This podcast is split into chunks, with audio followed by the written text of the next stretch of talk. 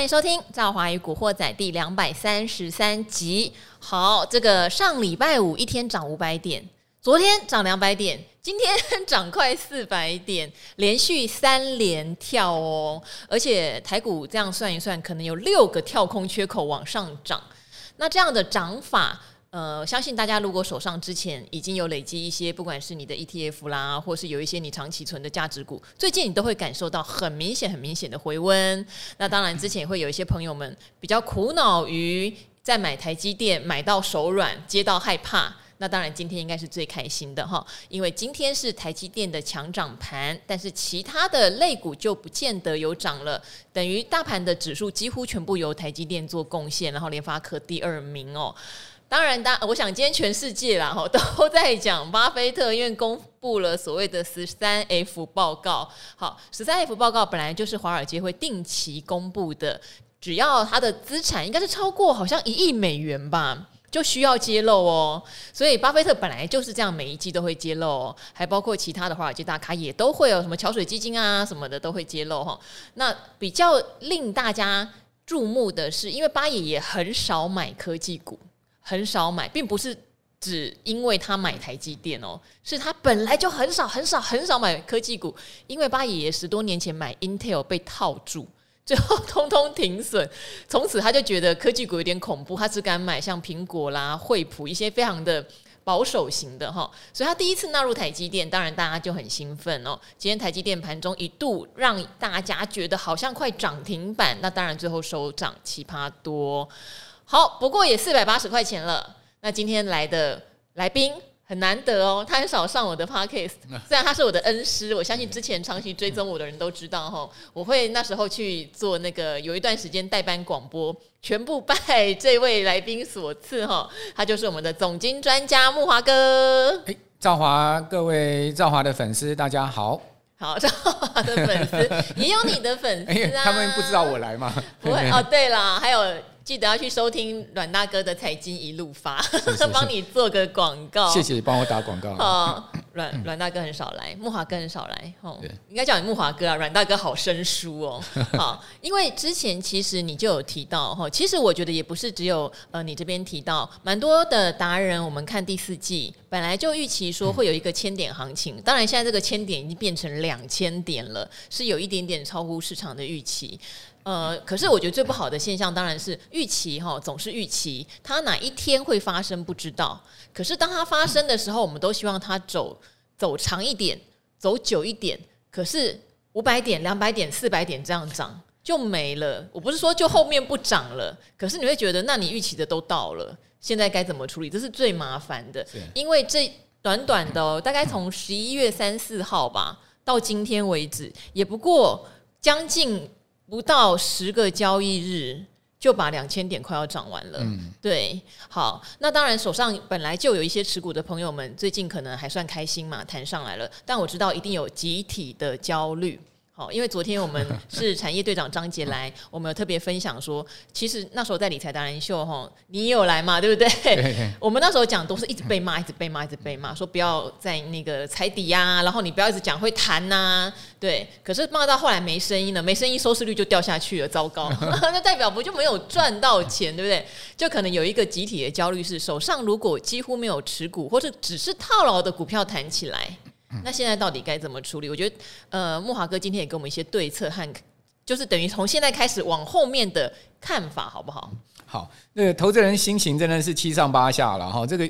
下跌也焦虑，上涨也焦虑，那真是不知道什么时候可以乐观不焦虑哈。那我觉得，其实在，在呃股票市场里里面有一个很重要的原则，我记得这在赵华的节目也跟各位谈过，就是你永远不可以离开市场。哦，我们基本上，如果你是一个交易型的投资人，就是说你其实做波段投资哈，你并不是一个价值型持续存股的这种投资人。呃，你可以提高现金比重，但是你绝对不能完全没有股票，你绝对不能完全空手。那这也是为什么，呃，其实今年一路的空头市场的情况之下，我至少都还维持两到三成的持股了。哦，最低最低的时候，也都至少有一成的持股。最主要的原因在这个地方，因为你有持股，你才能这个持续的在呃这个。股票市场里面有 feel 嘛，哈。如果说你离开市场，当然就没 feel 了。嗯、所以我想，刚刚赵华讲说涨上去会焦虑的是，因为你可能都没持股，或者是说甚或甚或放空的人，或者是说他完全没有去动自己的持股。就是说，呃，我们呃今年以来嘛，不停的讲到策略策略，就是说，因为我们无法预测什么时候是低点，对，所以可能就是往下买你觉得 OK 的东西哈。那也帮大家见证过超级多次的资产配置。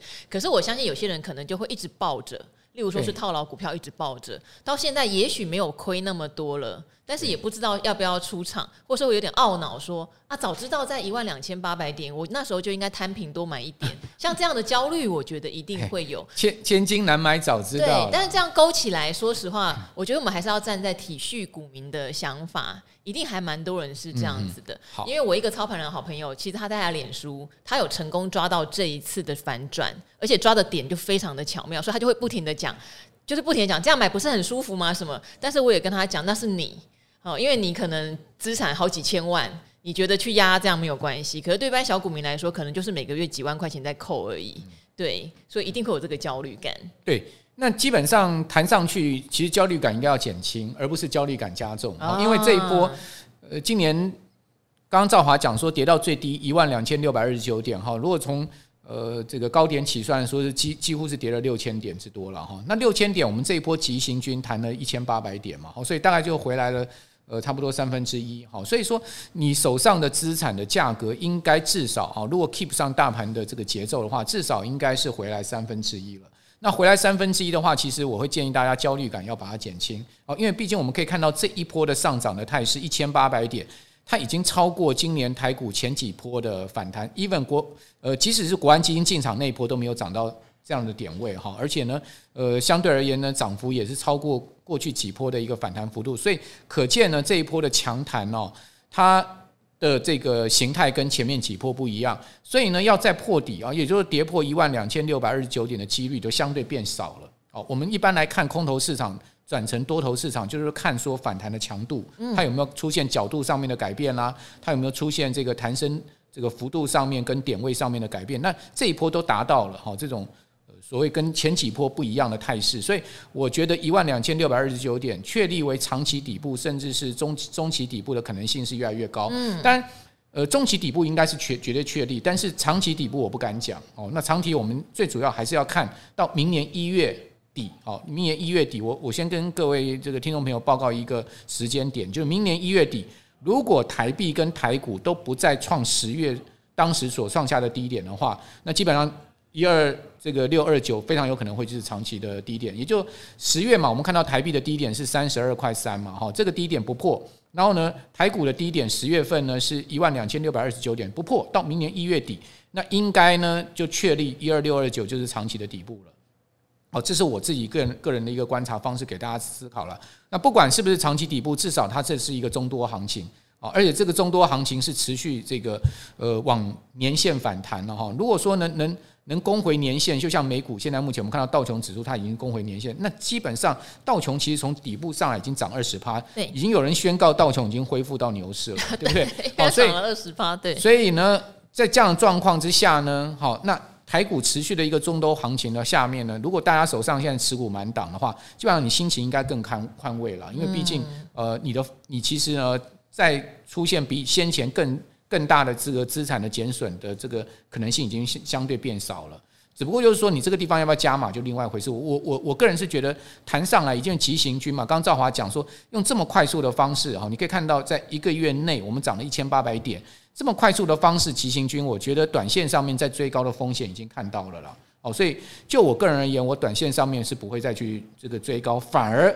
反而我这两天其实是有逢高。呃，调节我手上的部位，哈，就是说，呃，稍微把我手上部位做一些减码，哦，主要原因就是觉得，我觉得，呃，行情永远是这样，当大家乐观，哈，看多的时候，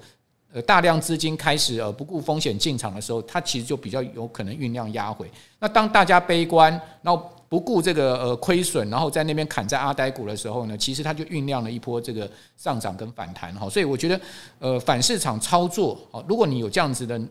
呃，这样的心态跟能力反上操作的话，相对我的长期经验论证下来呢，在多空市场这样的一个交杂哈，比较不不明确的一个多空混沌的行情下是比较比较呃有容易站在这个胜方的哈，就是获胜的几率是比较大。那当然，如果说是一个多头市场，我们看到多头市场形成一个牛市形成的话，原则上我们就是持股就是持续续报了哦，压回买进，压回买进，然后持股续报，除非那个上涨的节奏出现了一个改变，那才那再另当别论。好，所以我觉得在不同的一个多空或是多空交杂或是一个呃熊市牛市的结构下，我们的一个操作策略其实会有不同的这个变化。好，呃，这边帮当然也帮大家做一点补充啦，就是说，如果您是看技术面的，事实上站上季线是很多技术派觉得是一个翻多很重要的指标哈，这个也参考。但是他如果回来测季线，要看季线是不是支撑，不管是任何的个股或加权指数，呃，这边也帮朱老师再提醒大家一下哈，因为朱老师他上个礼拜才刚身体好转，才上了一次理财达人秀，所以我知道很多技术派在等朱老师。那他在达人秀特别提到，以台股来说，所谓的。呃，圆弧底是已经完成。那如果上季线就是翻多讯号，其实技术面很多人会说会有点追哦，因为你要上了某些线，他才认为是一个多头的讯号。那那也没办法哈。所以如果说用技术面一路做上去的，就记得如果回测季线如果有撑住，那多头就没有被破坏。但是如果又破线了，那真的就是要留意手上股票的停损停利点哦。这个是在。呃，技术面的部分，那筹码面的话，外资很明显的一直在回补哈，这跟台币当然也有很直接的关系，所以等于有天时地利人和啦。等于上个礼拜央行总裁杨金龙的那一番话，虽然在质询的时候，你可以看得出来，他并不是讲得非常笃定，因为他说未来一年我也不是很确定台币汇率的走势，但是短期内他希望大家不要封存美元。好，那一句已经成为现在市场上的名言了哈，不要赚了那个利汇差赔呃赚了利差赔了汇差哈。从那天开始，台币没贬过，那刚好又搭上美股的反弹。今天是比较特别哦，因为昨天美股其实是有点压力的，是因为巴菲特爷爷买了台积电，在呃十三 F 报告揭露出来嘛，哈，那大家当然就很兴奋，推测啦，巴爷爷买的 ADR 有可能哈在七十几块钱美金，应该在八十块美元上下，也有人说接近八十块美元哈，因为他好像没有公布持股成本，只有。公布他就是有买这样子，然后总共买六千万，六千对，成为台积电第六大股东哦。对，好，然后所以大家可以去推算一下，那差不多如果以台积电 ADR 到今天台积电涨到四百八，是一个一个差不多八爷爷成本区。呃，巴菲特是在整个第三季买进的哈，那第三季买进。其实大家可以看到，不管是台积电 ADR，或者说台积电的股价哈，第三季它其实是一路下跌的哈。如果说呃以台积电 ADR 今年最低价大概在六十块钱美金附近哈，那第三季的呃当时差不多六月底的这个时候，呃台积电 ADR 的股价大概九十七块左右，好，也就是说它从这个九十七块一一路呢呃跌到了第四季台积电 ADR 最低见到六十块。那当然在第三季的时候呢，我们看到它的这个。股价的一个中间价哈，大概在八十一块左右，就是说八十一块是呃第整个第三季的这个中间价哦，这个高点低点的中间价。如果看第三季的均价，大概差不多是也是在八十二三块了哈。如果以台积电第三季整个均价在八十二三块，所以以巴菲特买进，如果我们用中间价或均价来算的话，大致上我们算一个整数，大概就是八十块美金。那八十块美金啊，呃，第四季台积电最低跌到过六十块美金，所以等于说台。巴菲特买进之后呢，它是有这个亏损的状况，但是呃，到我们今天现在目前在做节目这个时间，台积电现在目前的盘前哈，就是说它的盘后交易是涨差不多六趴，它已经涨回七十八块美金，所以呢，大致上它已经涨回巴菲特的买价了。哦，那那换算一下，巴菲特买进台积电的成本，大概如果以 ADR 折折算台股的话，在差不多五百块台币以上。嗯，哦，就是说有人算是五百二十几块，有人那我个人算大概在五百零五五百零五左右哈。所以不管怎么样了，就是五百多块钱。那以台积电今天股价收盘四百八来算的话，其实接近了，已经很接近。嗯，哦，所以呃，巴菲特买进台积电，我觉得是造成今天台积电股价大喷发，也是造成台股今天拉了四百点，将近四百点的一个最主要的原因。不过，因为今天的这个盘哦，呃，颇有看头的地方就是，其实你把台积电的这个股价的上涨换算涨点的话，其他一般一般股票涨的并不是太多。对，哦，就是说这是现在目前看到的这个盘市上面今年比较大的一个特色，就是说有点那个一家烤肉万家香的味道。另外一个就是今年贵买其实蛮弱的。对，现在中小股比较弱。那你说其他的股票有没有一点点？基本上金融股像国泰金有拉，稍微拉拉哈，或者说像台积电的周边也有拉，或者是有一些原物料，像钢铁股今天还是有蛮多点放的，星光钢啦、中红，包括华兴集团的华兴，对，对不对？华兴快涨停，对，就是有一些传产大牛，果然今天也是有一些接棒的表现。不过几乎百分之九十的涨点还是台积电一家贡献的，嗯、没错，对。好，所以那这样子的话，莫华哥。要怎么样继续做策略呢？要再积极一点吗？我的意思是，呃，我相信今年有很多人开始调整他的策略，因为毕竟是一个空方趋势的年。那累积到这边，应该也累积了不少部位。现在需要扩大，例如说扩大扣款的金额吗？好，那这个要看你的投资目的是什么。好，你要投资目的如果是长期做退休规划，然后做呃做资产规划的话，基本上我觉得在这边呢，其实。只要台股有比较明显的波段压回的时候，你可以加大扣款金额。哦，但现在因为已经涨一千八百点上去，我觉得你维持现在目前的扣款金额就好了。哦，但但是如果说台呃台股又回撤这个一万四千点以下，那我觉得这个增增加扣款金额是可行的。那台积电如果说呢，呃回撤到四百以下，好，就是说因为这一波台积电已经攻到四百八了嘛。很多人讲说会回到四百以下吗？我有机会再买四百以下台积电吗？等真的回了就。千金难买早知道 哦，永远这个地球有你不知道事情会发生。所以，呃，如果台积电真的又回到四百以下，那当然你就可以逢逢低的分批布局，因为毕竟它这一波三百七的一个价值买点已经是被肯定了。因为巴菲特去买进台积电，我觉得他也可以是从从一个比较价值的一个中长线的一个买点去朝朝向这个出发点的哈。所以说现阶段，如果你是做长期退休规划或者做资产规划的话，基本上我觉得现在目前已经涨了一千八百点上来，就不要再增加扣款。但是如果有压回回撤一万四千点以下，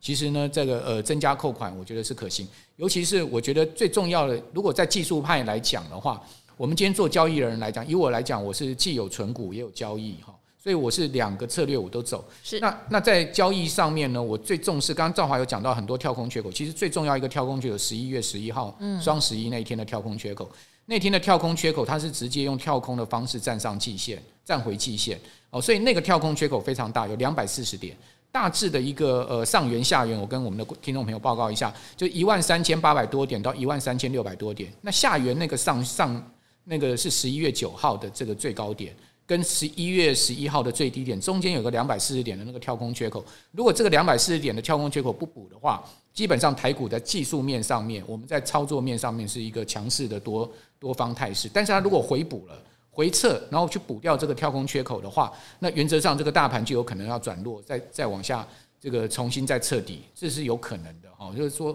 或者说再打几只脚都有可能。所以，呃，我个人会以这个跳空缺口作为多空很重要的这个。操作的操作的一个依的依据，那原则上我是反市场，也就是说呢，如果它持续往上升的话，其实我的这个持股呢，在交易面上我是会持续调节的。但是它如果跌破跳空缺口，持续再往下测的话，其实我会再增加我的持股部位，好，所以我会是反着来做的。好，为什么反市场？我觉得刚刚慕驊哥讲到有一个很大的重点，大家一定要记起来，就是一二六二九这个点。目前看起来确实是有一个算是底部区的味道了哈，就是有可能这个底就是一个呃新低底，不太容易再破，就是这个观念先把它建立起来。那当然很多人一定会很担心的是说，可是景气面不是正在衰退中吗？哦，然后包括很多的公司明年第一季、第二季可能状况也不好，难道呃很多公司可能还在讲要裁员，这些都不用加入考量吗？其实就是因为要。就是因为要加入考量哈，现在是良好缺一好哈，筹码面看起来蛮好，因为外资在回头，台币在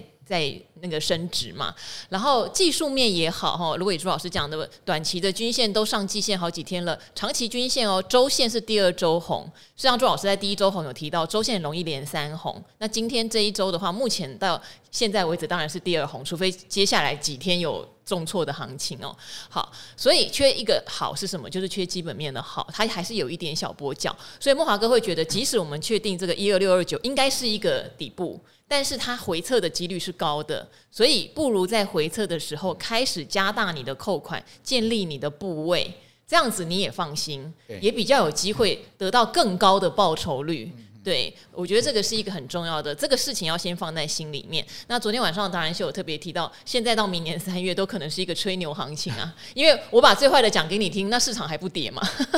好，那常常也讲到说 price in price in 这件事情，就像之前他大家会想说面板是 price in 对不对？驱动是 price in，有一些像世界先进，我记得我们节目最早提到的就是世界先进跌破六十块。那个就完全是他二零一九年正常时候的股价水准，可是获利却比那时候高非常多。像这样的公司，以基本面来说，反而你就可以去做考虑。当然，现在世界性就涨到八十几块去了哈。好，所以这个节奏，我觉得是现阶段大家哈心情定下来要去做的，不要在呃大涨的时候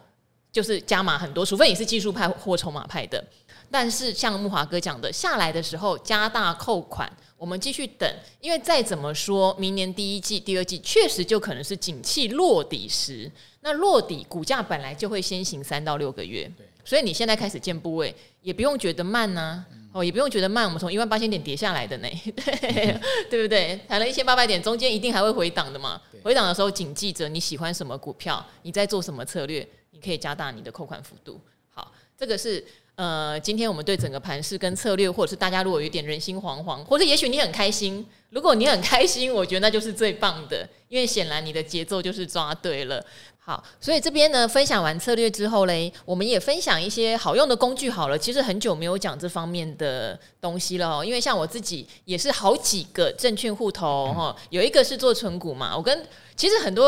呃投资界的人应该都这样，跟木华哥一样，一个做存股，一个可能做波段交易，包括说大家知道说我有在做期货，所以期权又会有另外一个户头。那可能有人告诉你，哎，正好正好，你帮我开户一下，就是这个手续费比较便宜。所以你可能证券户头就三四个，期货户头也三四个，挺麻烦的。有时候你会有点忘记我股票都买在哪个户头，会有这个问题哦。所以今天木华哥来告诉大家，其实有我们的集保结算所，集保结算所是很。很微的，因为他都知道你每个人手上有哪些股票保管在他那边哈。有推出一个很棒的 APP，其实它有效的可以整合你手上户头里面的持股，甚至期货。好，对，谈到集保结算所，大家因为想到金融 F 四了哈。啊，金融 F 四是什么？对，所以金融 F 四就是呃，跟台湾证券啊、债券交易有关的四家主要的机构。嗯、这四家主要机构当然。呃，就是证券交易所，证交所，还有这个柜买中心，嗯、还有集保结算所，还有期交所。好，就一般这四家我们叫做金融 F 四。那其中呢，呃，集保结算所最主要就是刚刚赵华讲说做这个我们证券后台的这个呃这个结算集中保管。好，因为过去其实早年的时候股票是有实体的啦。就是说，我们还可以拿到一张张，还拿到一张一张啊！透露又透露年龄了。对对对。对那后来现在股票都已经是没有实体了嘛？哈，所以呢都是全都全部都集中保管哈，集中集集中集中保管就是集保结算所的工作。那集保结算所就更衍生出来一个很好用的 app 啊，那大家都可以去 download 下来哈。这个不用钱的 free 的 app 叫做呃集保一手掌握。那这个集保一手掌握啊，其实我已经用了很长一段时间了。最主要它的功能呢。呃，是让你可以一目了然的看到你所有的证券账户，你所有的这个银行账户以及你的这个基金的账户。但是我们要强调，银行并不是你你这个所有的台湾你开的任何一家银行都可以在这上面看到你银行账户，是只要跟他有连线的银行就能看到你的银行账户。现在目前有十四家银行是跟呃集保结算所有连线，在这个 app 上就可以看到。这个你的所有银行账户啊，不同的银行，比如说你今天开在某个银行，开在 B 的银行，诶，在一个 App 上面就可以把你银行所有的账户的情况把它连接在一起，是不是很方便？是，就不用单独去开其他的银行的 App 了。好，那另外证券刚刚也谈到了，像我个人就有三个证券账户开在不同的证券公司。那为什么我要三个呢？我跟大家解释一下，就是因为我们在讲我们是这个交易型的投资人嘛，那交易型投资人我就有短线、中线跟长线部位。那短中长线部位呢，我就用三个不同的户头呢，呃，去做我部位的规划。好，也就是说我不会下错单了。哦，假设说呢，我的 A 证券的户头呢是短线，其实就是大概就一个礼拜内进出的。那中线的话，通常我就是一个月的时间。那长线的话，通常我就是看一个波段行情。哦，那并没有一个说。多久的一个时间？比如说最近起涨，它已经涨到你一定要达到的那个目标，其实那也也达到你所谓长线规划的一个策略了哈。所以呃，这个短中长线呢，就是可以让你在这个集宝一手掌握这个 app 上面呢，把你三家证券公司的这个所有的股票呢，可以全部的在上面一次看看到哦，所以是不是很方便？你就不用去呃单独开任何一家 app 了。是啊，那当然它是让你看你的资产的情况跟变动的情况。哦，现在跟过去这个一个月啊、三个月、六个月、一年的变动情况，但它不能实际交易了。哦，它不能交易哦，还是要回到你券商或者期货 APP 所以呢，最主要是让你去做资产整合，也就是说你在三个不同的账户里面，你有短、中、长线，对不对？可是你如果要把三个呃证券的所有股票呢整合在一起，你是不是要自己去做手动了？哦，所以说呢，它可以在这个 App 上面就让你。一次整合起来，所以它有一个整合的功能，包括银行也是一样，有个整合的功能。另外，你也可以在这个呃 App 上面看到你的所有境内基金的部分，所以等于说你境内基金、你的证券、你这两大一个资产呢，全部都可以在这个 App 上面看到。哦，在我的资产这个分类项下可以看得很清楚啊，所以我觉得它功能非常好用的在这个地方。因为我知道我的听众很多都是做资产配置，我觉得今年有个最大的收获，很多人知道说单压个股可能风险太高了，所以就开。开始做很多的资产配置，不管是买了 ETF 或是买了基金，甚至股债都有去做平衡。我觉得这应该是一个很大很大的收获。那当然做了的话，你可能户头就变多，户头变多，其实就可以用这个集保结算所的 APP 来帮大家做一手掌握啦。它有一个整合的功能，甚至连配股配息。我知道很多人困扰哦，之前还有人说他自己手动做 Excel 表单，对，把他的配股配息加进去，他才知道大概配的这个股票是哪一天配的多少钱配的，领到多少股，哦，因为他的 APP 没有做的那么细，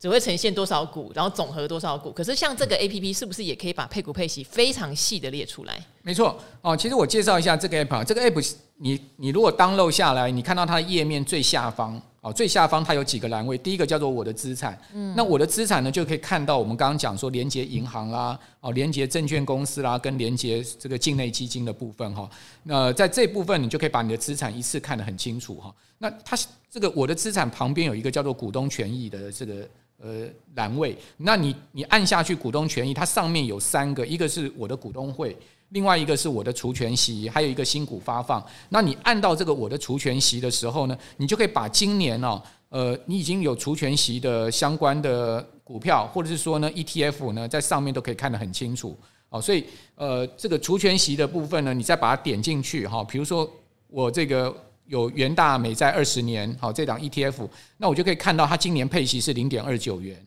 哦。那它的这个除息的交易日是。今年的八月十六号，好，那它的这个现金股息的发放率发放日是九月十二号，所以你就一目了然的看到你 ETF 的这个除息的状况，好，比如说，呃，我再讲一档我有的股票，比如说上银，哦，上银呢，你也可以看到它今年配息是四块半，那它除息交易日呢是七月十二号，它有一个现金增资的除息交易日是七，也是七月十二号，同时呢，它有一个现金股利的发放日是八月八号，好，所以你可以。把你有的股票跟 ETF 上面的这个除息的哦，或者说包括呃现金增资啊，这个除息呃除呃除权交易日都可以看得很清楚，所以我觉得蛮好用的，就不会让你遗漏掉任何一档股票或者 ETF 你的这个除除权息的一个资料，嗯，哦，所以呃在上面完全都把它记录下来，更何况在在上面你还可以行使你的股东权益，也就是说它上面也可以进进行这个股东的。呃，权益的行使的电子投票哦，电子投票对，不用到股东会去了，在上面就做电子投票。对对对，因为现在有这个防疫的问题嘛，哦，那这个你当然就有放宽了啦。现在感觉上口罩都快要可以拔起来。对，我说之前，因为今年 你还记得吗？今年明年搞不好对。今年跟去年其实股东会的时候，那时候还疫情还是蛮严重的，是啊，是啊，对。那所以大家会呃越来越多人在。网络上面哈去进行这个电子投票哈，那另外还有这个新股发放，你也可以看到，诶，有一些新股发放的这个时时间呐哈，包括个股啊，也都会在上面把它罗列出来。比如说，我把新股发放点进去的时候，我就会看到。哦，我我大概现在今年有大概六七档股票，它有新股发放。嗯，哦，那刚刚讲说电子投票，就是在新股发放旁边的栏位叫股股股东一票通，你把它点进去呢，你就可以看到这个连接到股股东一票通的页面，你就可以进行电子投票。哦，所以我觉得，呃，它好用的在这个地方，就是它把很多东西都整合在上面了，那你就不需要再单独去开其他的 app。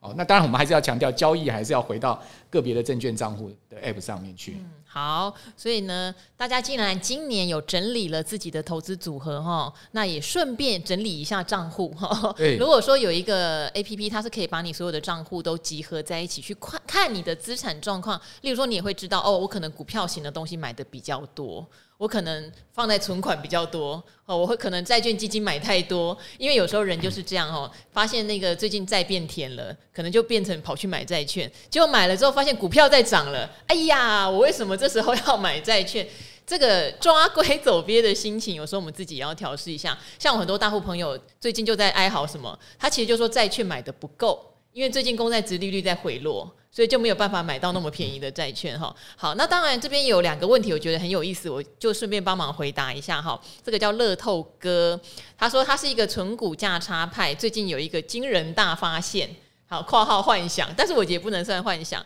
他说联准会升息哈，热钱可能跑去银行，可是热钱也没有不见呀。诶，他这样想也没有错，钞票印出来就是印出来了，只是放在哪里而已，对不对哈？只是没有拿出来买，或是收回去了而已。他说，呃，例如说，也可以增加税税收或开罚单，然后让钱可能回政府单位去了哦。还有升息期间，热钱爽领高利息，资产也持续增加。等到降息循环再出来流窜，诶，好像有可能哦。他说结论哈。升息对通膨是治标不治本的，因为长期钞票是越印越多。买大盘零六五零，长期稳赚不赔哈。按括号物，观念正确吗？感恩回答。看你的长期多长期，因为这句话其实可以总归用一句话来来总结：股市长期就是多头。股市经过熊市之后，更多年是多头，对就是多头年永远是熊熊市年可能三到五倍的长度。对，永远就是。过去那么多年来，哈，这个我们人类呃有金融市场股票交易以来，哈，其实那都是牛长熊短了。对，哦，但是熊市往往都会让人翻车，是因为它虽然很短，但它跌幅都很大，都是急跌，哦，很短的时间就完成很大的跌幅。像今年台股，呃，才十个月的时间呢，就完成了三十趴的跌幅，哈，这个是你要涨多少年才能涨三十趴，对不对？哦，所以说呢，空头市场我们往往这样说，呃，还是要避开。如果你是交易型投资人，你还是要避开。但是如果你是纯股派的话，你当然可以按部当居了哈。因为毕竟你不是看一一年两年的时间，你可能看的是五年、八年、十年更长期的呃这个投资的的这个报酬率，那就可以避开了。对，因为很多人去买，呃，我们讲跌三十趴，对不对？好像你会觉得跌三十趴还好嘛，但不是哦，因为通常大家在牛市的时候可能会追在山顶上。这个人性的问题，当非常热的时候，你觉得再不追来不及，所以你就可能那时候买到最多是成本比较高的。对，所以一旦熊市反转，你马上就会面临不是只有跌三十趴，可能你的个股是跌五十趴这样的问题。而且好三十趴是平均指数，对，平均你个股不不不止的。对，所以为什么有时候会提醒说，如果自己不是那种手脚很快，或是很清楚知道自己纪律在哪里的人，做策略还是比较妥当。嗯、当然，如果你手脚很快，你可能会卖在山顶，抄在谷底，那当然是另外一番高手的格局哈，但是我知道这两年刚进来的新手投资人蛮多的，好，所以回答乐透问题是，你的长期如果看十年，我会告诉你是，我觉得你十年买零零五零稳赚不赔，我真的是这么觉得哈。但是一般人做策略的时候，我们也会收到很多的疑问，是往上扣的时候觉得自己做对了，可是往下跌，你扣的变成负值的时候，怀疑自己买错了，哦，那这个东西可能会需要一段时间去。去克服，就像我跟同事哈俊相哥，他在一百一十元的零零五零问我能不能买，我说我跟你讲，我就跟我的听众讲一模模一样样的话。你从一百一十块买零零五零，我假设台股跌到十年线一万一千点，那零零五零是八十五块。我说你愿不愿意承受从一百一十块买到八十五块这样的距离？如果你觉得这样子你可以承受，你就开始买。后来他就跟我说他真的买，他太太也买。好，所以现在两个夫妻就还蛮愉快的。这样，我说，可是你不要今天因为涨上来，你们夫妻俩赚钱就变得很开心哦。你们要知道这个想法，就是底部区，然后你要怎么样做一个分批布局，你要记得这件事情。好，我不管了，他不，他要不要记得我不知道。哦好，那另外一个是这样，他说青浦会。他说：“最近听了古雨老师推荐是买债券的时机哈，因为前阵子一提醒公债殖利率这种无风险的，几乎到四趴是很千载难逢，甚至很多投资等级债哦是五趴的殖利率很难得。可是他这边问题是会不会有遇到赔了汇差的情况？嗯，如果现在单笔打入有可能啊，哦，就是应该不说现在啦，就如果前一阵子单笔打入有可能，可是如果一样，大家不可能买单笔债券，而是买 ETF 的话，就还好，因为你不会一口气就通通买光。对，而且你今天买债券不是只领一年的息啊，其实你是要买，你是要投资未来每一年稳定给你息的报酬嘛。所以我觉得一时的汇率。有可能会赔，但是并不是一个长期的问题。那汇率也要看台币是升值贬值。对，好像今年台币呃最多曾经贬过十三趴。对，哦，所以你去买这个美债的 ETF 的话，哦，如果是很短期，比如说是呃这个呃零到三年内的这种 ETF 哈，那以台币计价的话，今年其实是正报酬，是赚钱哦，最主要是赚到那个台币的汇差。哦，所以呃台币汇率，我觉得我们就中性看待了哈。如果你今天是要买这个。呃，美债的 ETF，如果你用美金去计价的话，基本上就没有什么汇差的问题。嗯，那就看你换汇的成本是多少。如果你是买以台币计价的这个美债的 ETF 的话，那当然它会是有可能有汇率的收益跟汇损的。哦，那这就要看台币升值还是贬值。如果台币是升值的话，你当然会有汇损。但那台币如果中长线其实贬值的话，其实你反而是我会有汇兑收益的。哦，所以我倒觉得一个比较中性的看法的话，就是。多元资产币别的被布局了，也就是说我们在资资产布局上面，我们也可以有台币的资产，有可以美元的资产。那你既有美元的资产买进美债的 ETF，又有台币的资产买进以台币计价的这个美债的 ETF，基本上你的汇率就综合了。等于说事情很难有你遇到最完美的组合啦。对啊，对，你看哦，如果说是今年哈，可能上半年的时候，其实美债就从高点一直跌下来，殖利率一直扩大嘛。那可是那时候台币很强啊。那时候台币可能二十八块钱，对，那你这样跌下来，你不是债券受到很大的损失？嗯、虽然你的汇率上可能你觉得你用强势台币买到了，所以它蛮难两全其美的。我对，所以我觉得还是要去看你投资债券这样的商品，你一定是买在你觉得殖利率比较甜的时候，长期去领它的息，我觉得这个才是你要注重的重点。对，那你说一时汇率的波动，这个我们大家都没有办法说。对，连杨金龙都讲，未来一年他都不能确定嘛，对不对？那最近当然台币是强升了，所以让你可能有担心这样的感受。可是如果你拉到中长期的，还跟就刚刚跟那个零零五零的问题是一样的，汇率其实你就以台币对美元的汇率算是全世界已经算稳定了啦。坦白讲，我没有像日币、南非币那么恐怖啦，所以我觉得倒是不要把它放成你的第一优先要点。汇率波动本来就很正常，基本上就平常心看待。嗯，投资如果走中长期的话，汇率还是会取得一个长期的均价。对，长期均价。